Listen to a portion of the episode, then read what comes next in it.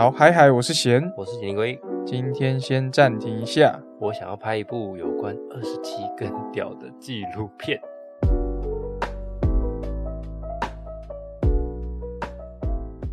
好，欢迎回到暂停一下，我想尿尿这个节目。那我们这个节目呢，是研究讨论一些电影、影集、游戏相关的内容。那我们今天要聊的是一部伪纪录片，叫做《美国高中破坏公务事件》。啊，美国高中破坏公务事件呢，是由二零一七年在 Netflix 上串流，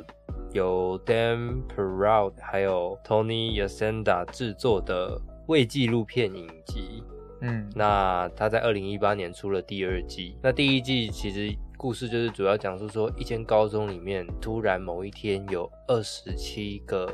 教职人员的车被喷漆喷上了二十七具屌的涂鸦。嗯，那这个恶作剧就引发了轩然大波。在高中里面有一个叫做 Dylan 的男生，他是一个嗯，所有老师眼中的。问题学生，嗯，他就成为了这一个破坏公务事件的最大嫌疑犯。两位来自晨间新闻小组的学弟呢，他们就决定要用拍纪录片的方式来探究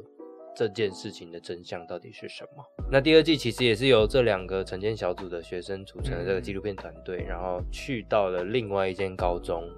去调查另外一起。非常严重的跨赛事跨赛事件，所以他们是被请过去的。对，他们是被邀请过去，因为他们有点后设，就是说他们原本拍了这个第一季第一季的纪录片，然后这个纪录片大获好评之后，受到 Netflix 的关注，Netflix 就愿意帮他们做更优质的 3D 动画跟空拍镜头。嗯，然后很多学生陆续的寄信件跟他们说，拜拜托你来帮我们调查我们学校的什么什么案件这样。然后只有这一起跨赛事件引起了他们两个人的注意，因为真的非常匪夷所思，而且很严重。就是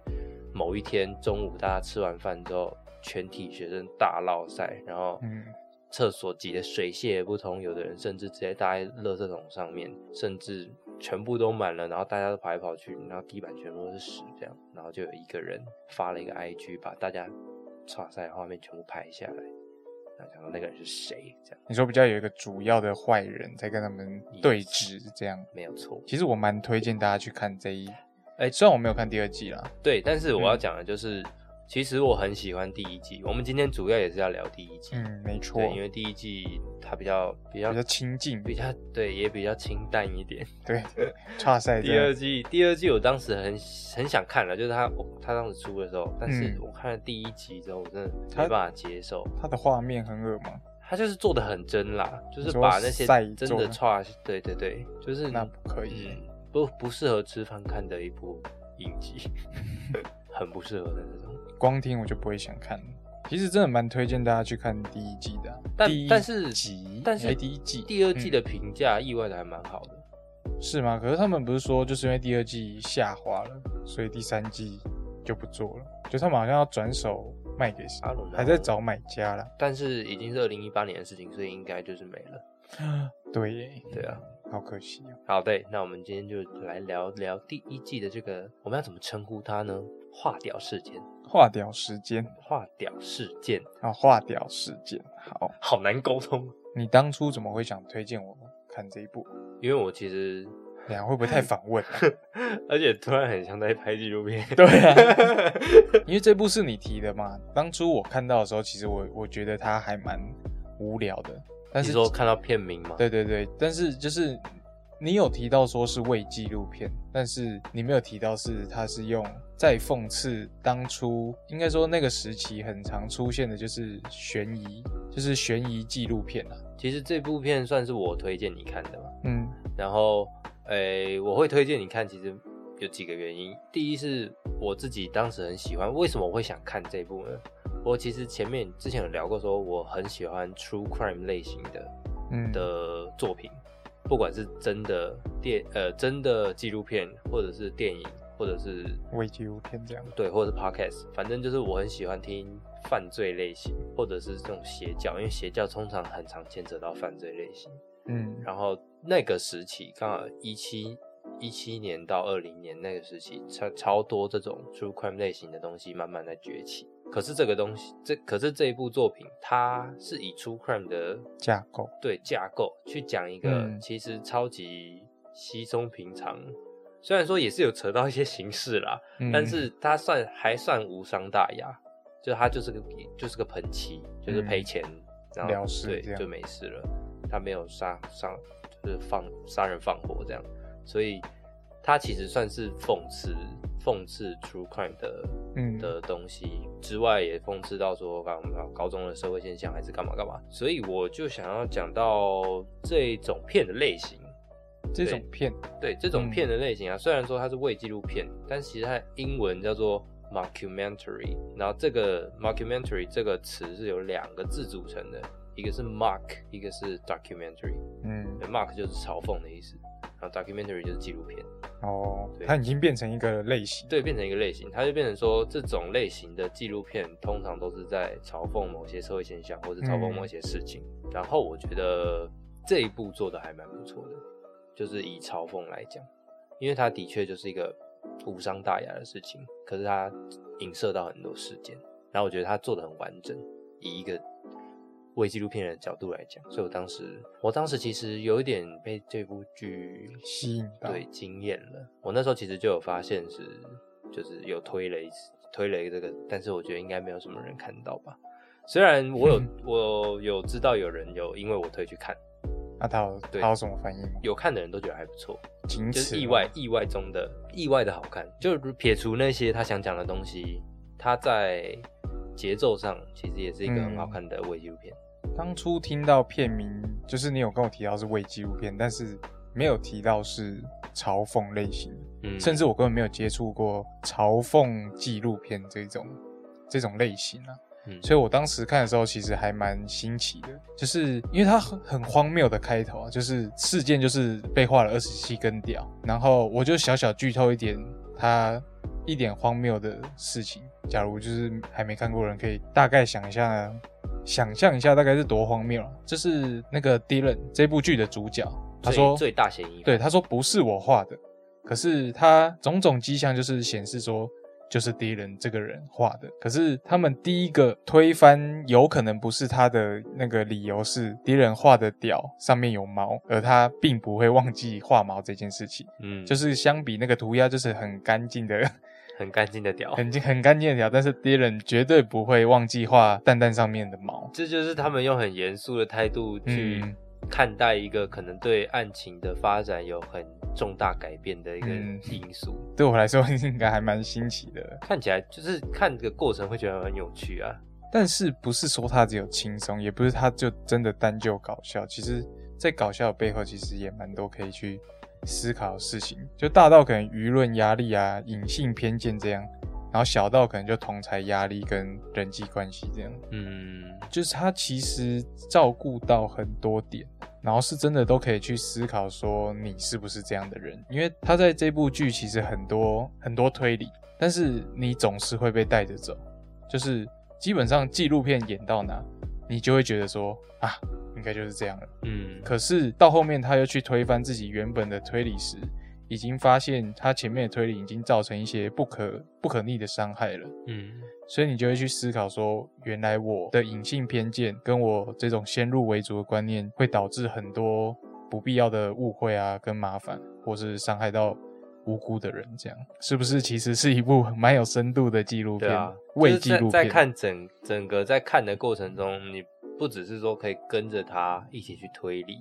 你也会跟着他一起去思考，嗯，然后一起去因为这这一整个事情而有所成长。我觉得最特别的一个点是，他因为他这个这个微纪录片，他是设定说，他一开始是因为这件事情发生了，所以开始拍这个纪录片，但是他不是把这个纪录片拍完了就好了。然后就上传，他是一边拍一边上传到网络上，然后再把嗯网络上关于这些事情的回馈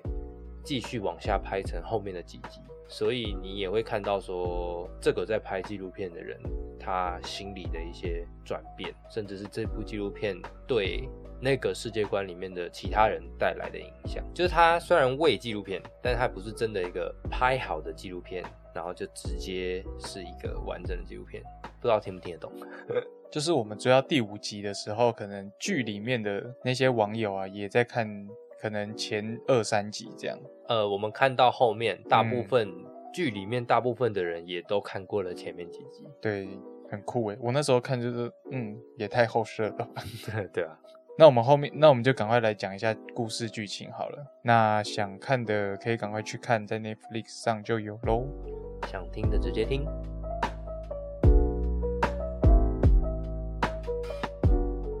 好，那故事呢是发生在美国的一间汉诺威高中停车场，所有教职员的车都被画上了二十七根屌的事件。在大家还不知道是谁的时候，也没有证据的情况下，大家都纷纷指向了一一位学生，然后也就是我们的故事主角 Dylan。那为什么会指向他呢？因为他在学校呢最出名的就是他的恶搞，他的恶作剧，对对，他很喜欢恶作剧，而且他也以恶作剧为荣。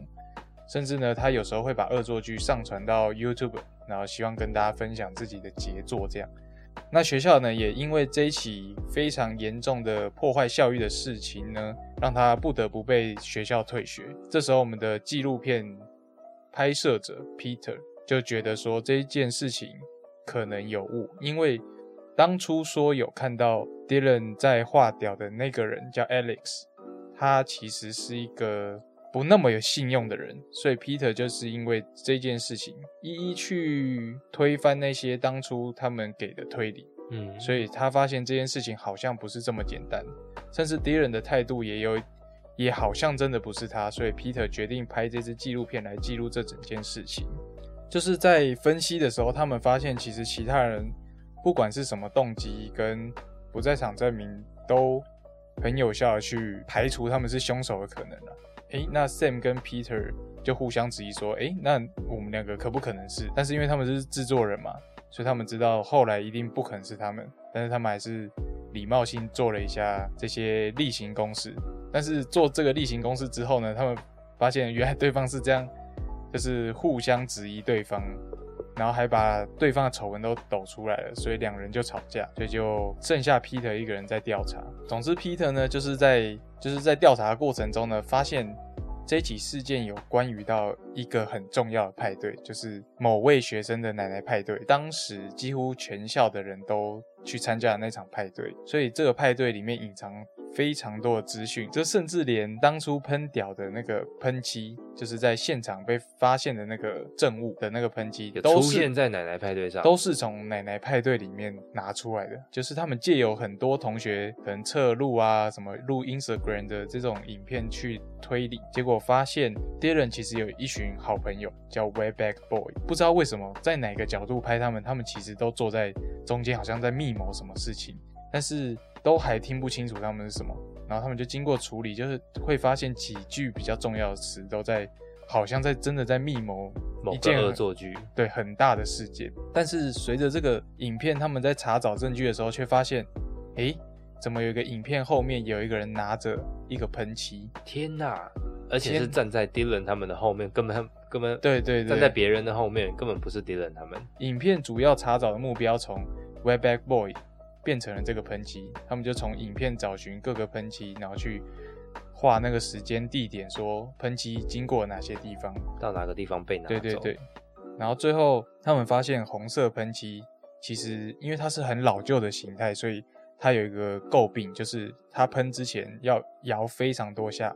而且在它喷出去的那一瞬间会有一个喷溅的那个效果，不像大家一喷就会开始可以很顺的刷，会有一个可能对对对类似这样，大家自己大家自己想象一下。那先回到这这部纪录片好，他们在拍的纪录片，就事件差不多到这边已经是一个蛮大的进展，但是这件事情呢被放到网络上之后，也被更多人发现，然后大家也推理了更更多的不同的理论理论，就甚至连他们都觉得不可能的人都拿出来被讨论，因为这件事情学校也闹得沸沸扬扬，为了追求真相吧，他还是不顾这个校规，还是继续拍了，所以他就被退学了。哦，总之他们在被退学之后，就开始着手，就是他们最大的进展就是喷漆嘛，嗯，所以他们去开始去找说，二十七个里面到底有哪几个是有那个喷溅的？对对对，然后只有有三三个，那我们就讲最他们就是推理出来最有可能那个，就是一个体育老师 Rafferty，他曾经有被砸过办公室，但是他就一直不愿意提出这件事，然后他们去翻阅他也那种曾经对，他也曾经被学生控诉过，，对嗯，投诉啊，投诉过，他们就开始着手就是喷漆家这个受害者，然后去推理说最有可能到底谁最有这个动机跟这个老师起冲突，然后因而做这件事情。结果发现一直都是敌人的女朋友叫 Mackenzie，就他们就查到他身上了，可能因为一些家庭事件就会就是很常失控啊，然后敌人就会可能那段时间他就会跟敌人分手，可敌人就会想要把他追回来，然后去做一些很疯狂、很白痴的事情去把他追求回来。比较有力的证据就是敌人在讯息上说：“我可以为你做任何事情。” I'll do anything 对 for you。所以这件事就让 Peter 很愤怒，说原来就是你们两个根本就是一直在冲康我，还想帮你们洗刷罪名。因为敌人当初的不在场证明就是他的女朋友给给他的，就是说他在他女友家，对然后他女朋友的不在场证明也是 Dylan 给的，对，就他们两个感觉就是一直在互相帮忙对方。鸳鸯大盗的感觉。所以 Peter 几乎就是咬定 Mackenzie 就是这起事件的犯罪人，第一人也就是算是他的帮凶这样。因为 Mackenzie 不是新闻组的人，所以他没有办法删记录呃监视器的画面。他们甚至在过程中还有去规划路线，说从哪边到嗯哪边喷完之后去删掉录影带需要多久的时间？嗯那这段时间合不合理？到底谁做得来？可是如果是两他们两个人一起做，那就有可能，那就绝对有充足绝的事件对有充足的时间。但是 Mackenzie 就是在情急之下，就是一直去说服说 Peter 说就真的不是我，但是 Peter 就是已经不相信了，所以 Mackenzie 只好丢出一个关键性的证据，就是他在实况的时候应该算出轨的影片，嗯，然后当中也有拍到那个黄金犯罪时间，Dylan 其实就是有出现在 Mackenzie 的家中，虽然去证明了 Dylan 真的不是他做的，可是对，因为这个证据最后是有上到迪伦的辩护律师有把这个 Mackenzie 直播的影片当做证据上到听证会上面去证明迪伦的清白，而那个东西就生效了，因为他的确就是在那段时间里面出现在那出现那个，只是 Mackenzie 因为顾于自己的自形象尊对跟形象，所以他迟迟的不把这个可以证明 Dylan 清白的影片交出来，直到他自己被怀疑了，他才把这个东西放出来。但也同时也间接的证明了 Mackenzie 的清白。那案情也因为这个影片迎来了尾声，就是敌人就是复学了嘛，嗯然后在学校也变成一个知名的大红人，就是连不认识他的人都跟他称兄道弟。然后敌人好像也蛮喜欢这种感觉的，然后他也愿意去尝试改变自己，就是他愿意在课堂上可能不再做怪声啊，愿意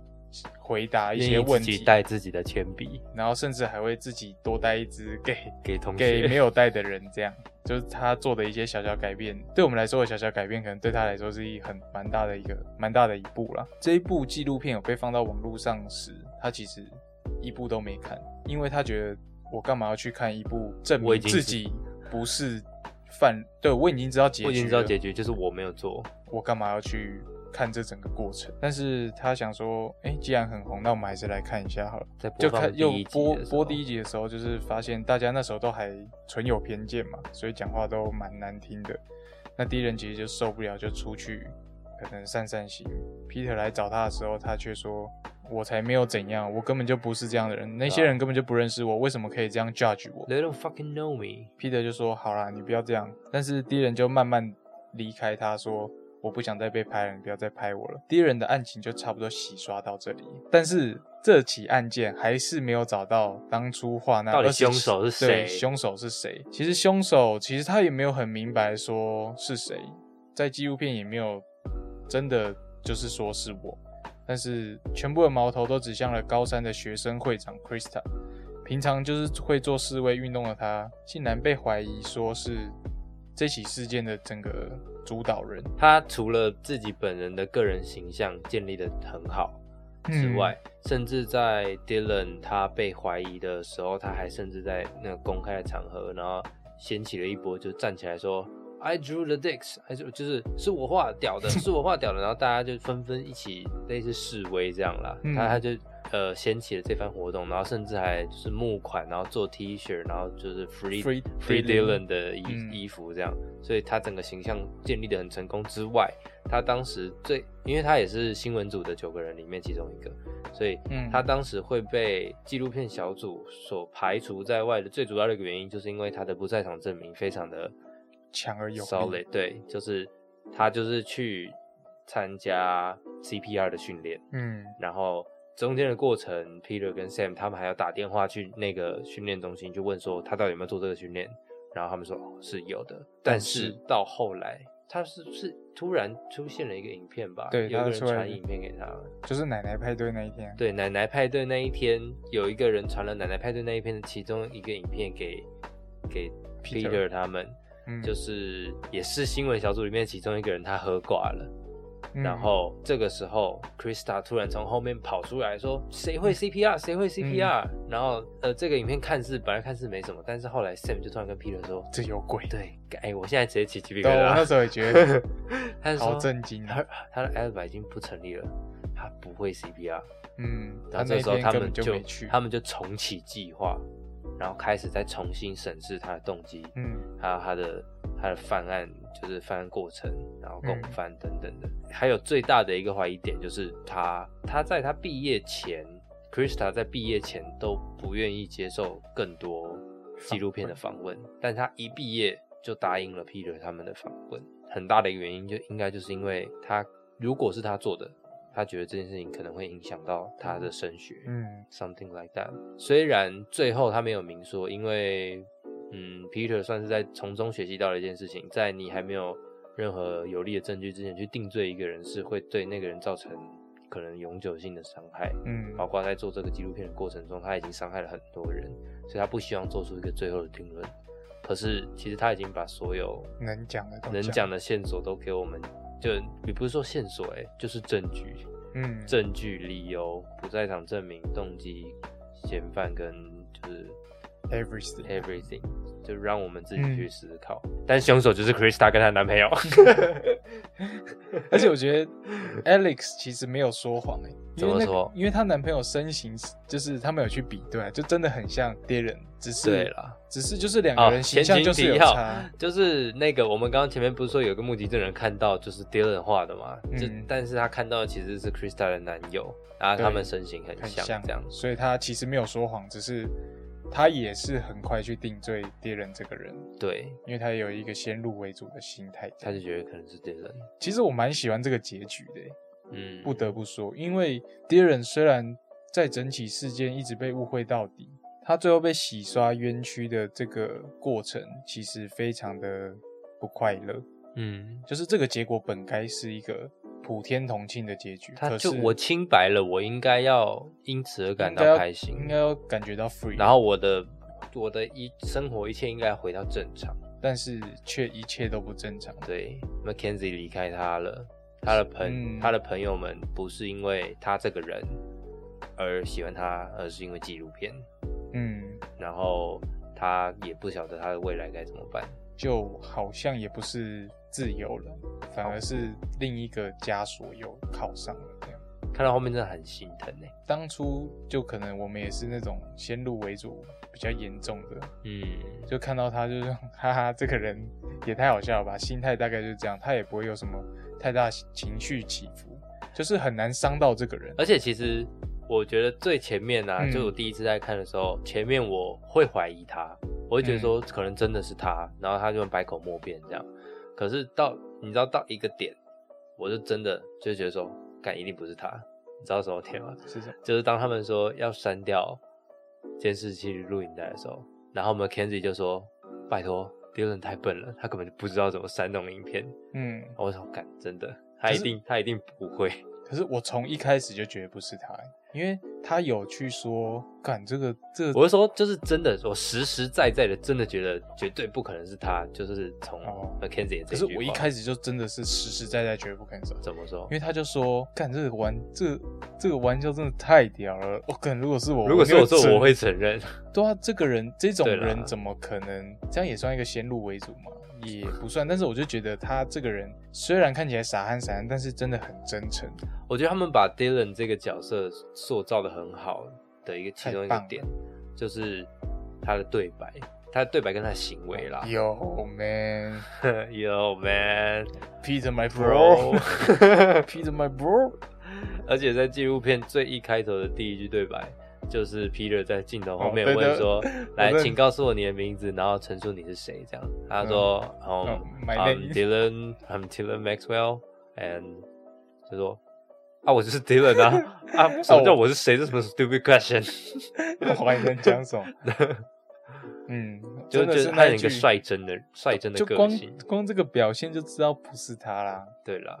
嗯就是他，他就是那样率真。嗯，而且我觉得其实有一个塑造蛮好的，就是 Alex 这个人。虽然说他很讨厌，但我还蛮喜欢这个角色的。他不是有一个大家一直非常存疑的一件事，就是就是校花 Sarah Pearson 到底有没有帮帮他打打手手枪这件事情，甚至应该说这个影集啦，在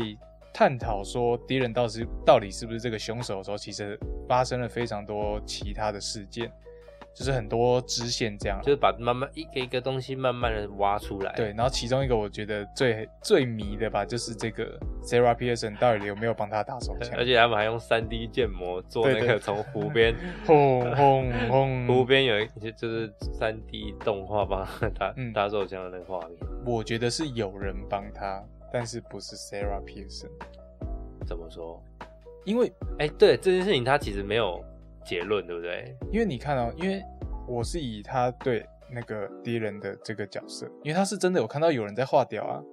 嗯然后他也有去说，只是他认错人，嗯，嗯所以导致这件事情就其实真的有人就是事件应该说他在夸大事实。对对对，他会他有做，但是他会夸大，可能旁边那个人只是一个，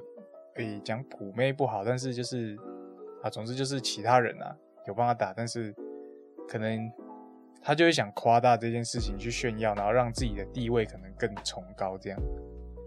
为什么？那为什么 Sarah 会跟他有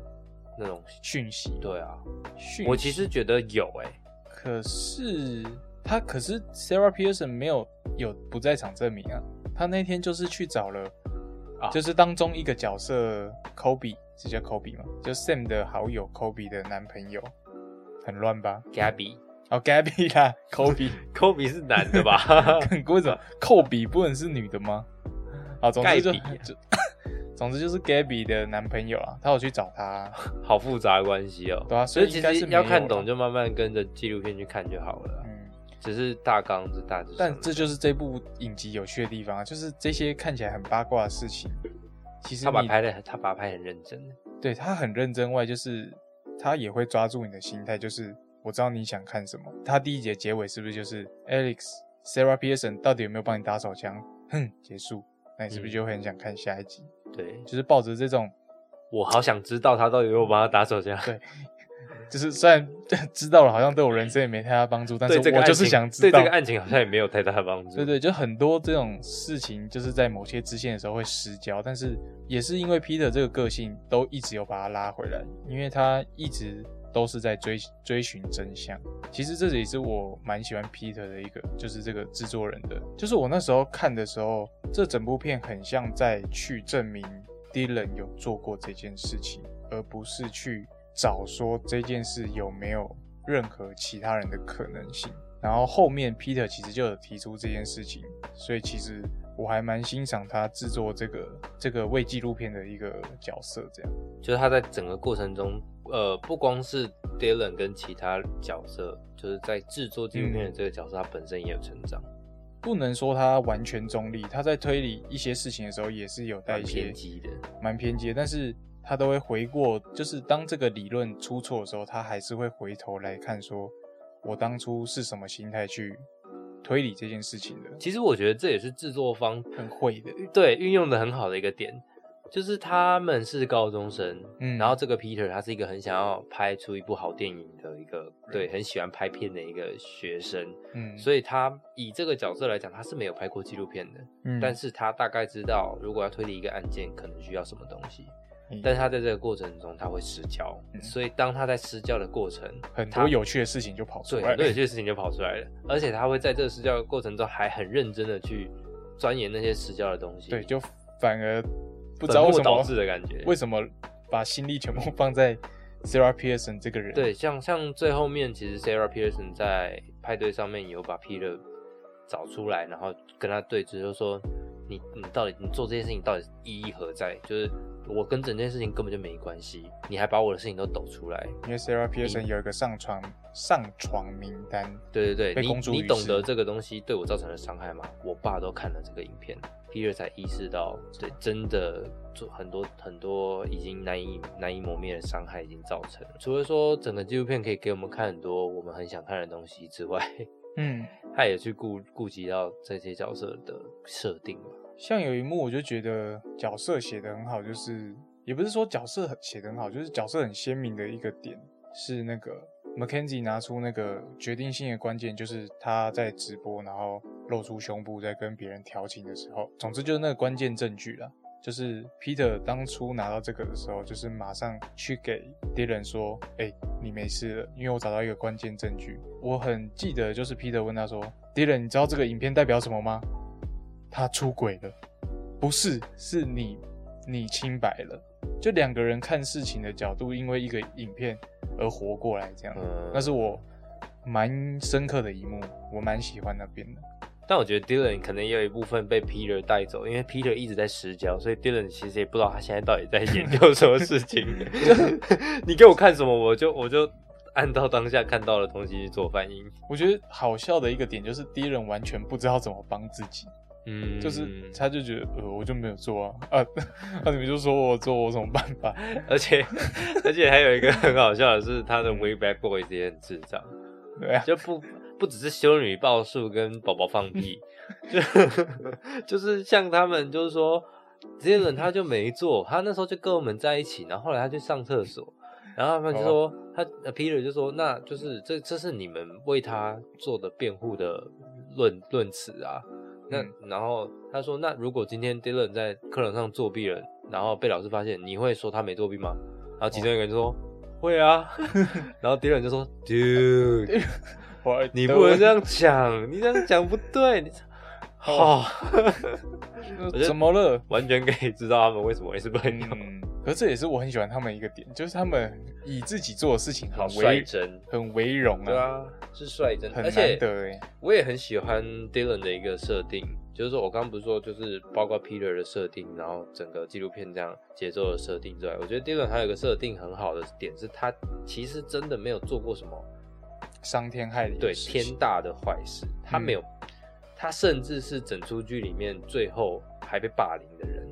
嗯，而且我觉得他是相比其他人，他是最受伤的一个。他被嗯朋友劈腿，被那个想要一句道歉的老师，虽然得到了他想要的道歉，可是得到了却是更多的冷嘲辱冷嘲热讽这样。嗯我那时候真的超想揍捶那个 Shapiro，那 Shapiro，个 Shakira 真的是很想给他灌一拳欸这种老师真的存在。我跟你讲，我真的就遇过这种老师，嗯，我曾经而且就被这样讲过。很难过的就是 Dylan 真的去做了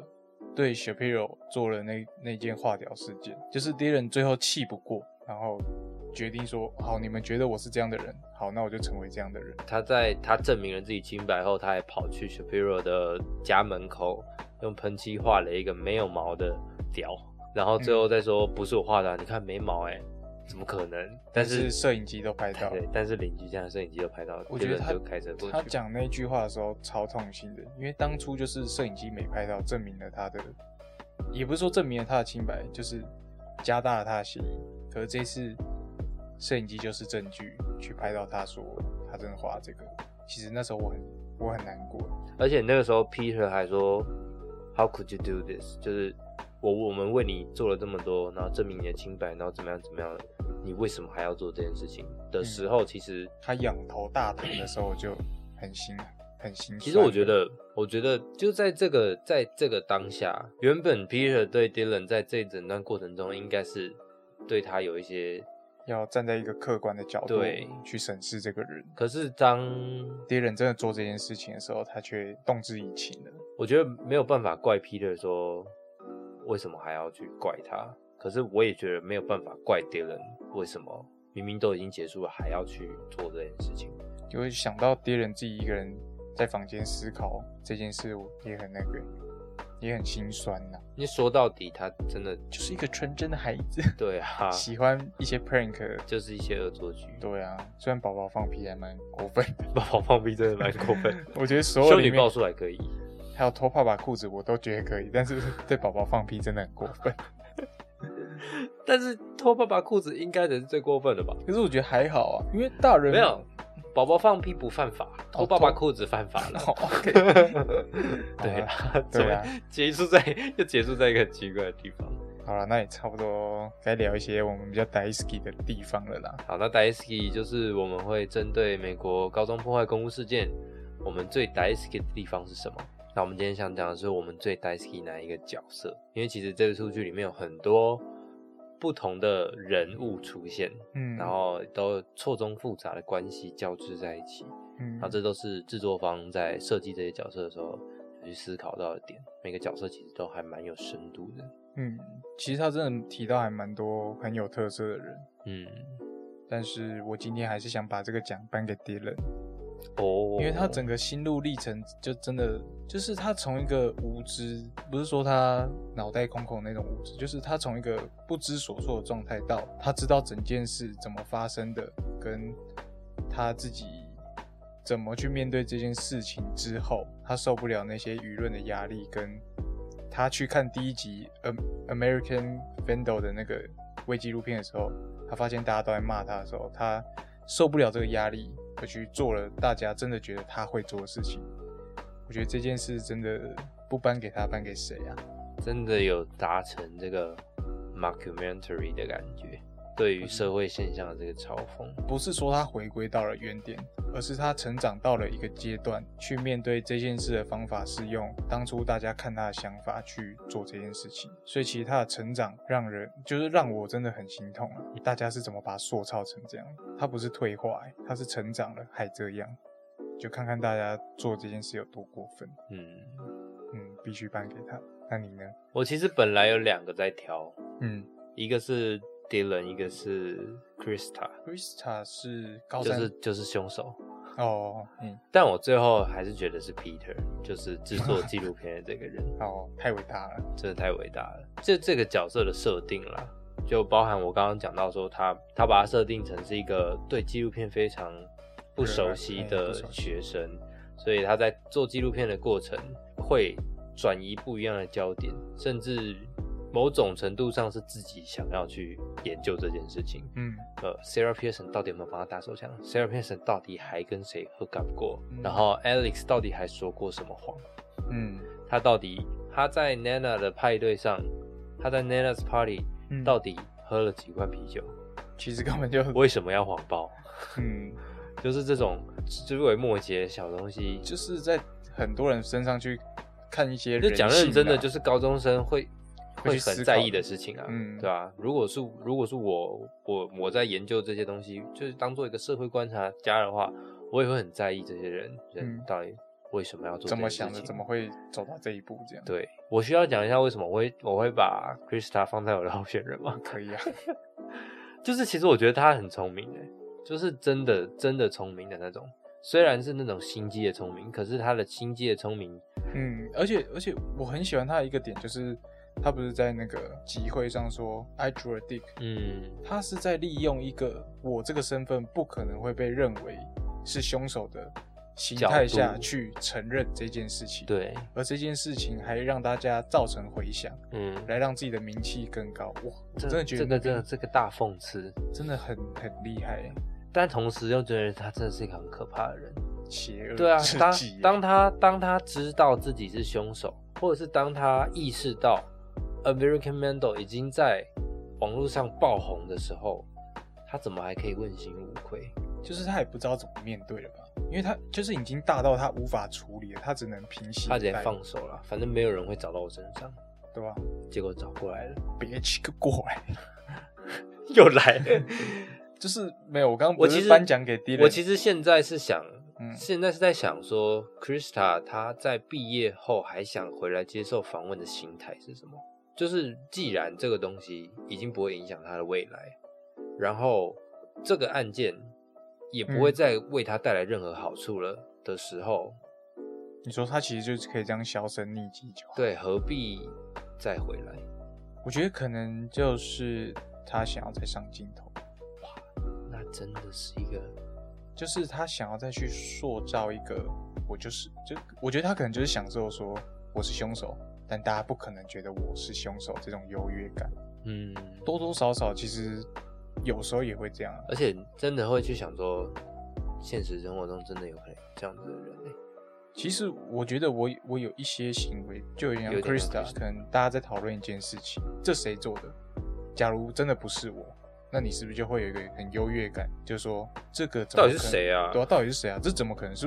我？怎么可能？对不对？嗯，其实多少都会有一点这种心态，但是你知道是你做的时候，你还讲得出这种话吗？不可能。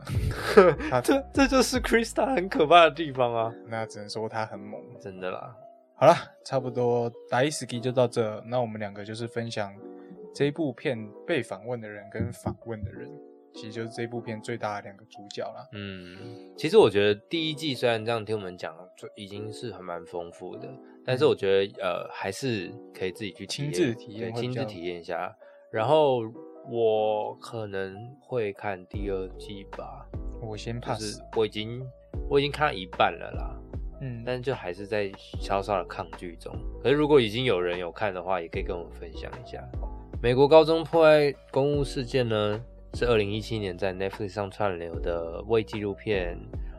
嗯，青少年 drama mockumentary 嗯影集。那目前有两季。那我们今天主要聊的第一季，有谈到很多在高中的校园生活中，呃，美国高中的校园里面会出现的一些社交现象，甚至师生的关系，还有一嗯些霸凌啊，总之就是很多问题啊，就是等等之对类的东西，用一个看似荒谬又搞笑的角度，嗯，但是用相对严肃的手法去讽刺跟探讨这些现象，没错。是不是意外中呢还蛮好看的？好了，那我们今天美国高中公务破坏事件，破坏公务，那我们今天美国高中破坏公务事件就差不多聊到这里。那如果你有任何想说的话，都可以在下面提问箱或在我们的 Instagram 的小儿子密我们，我们都会不定期的回复。还有无论你是在 Apple Podcast、Spotify 或是 KKBox 等平台收听我们的节目，可以给我们五星的好评，然后在 IG、Facebook、YouTube 都可以追踪、按赞、订阅，连接都在下面哦。好，那我们今天就聊到这啦，拜拜。拜拜。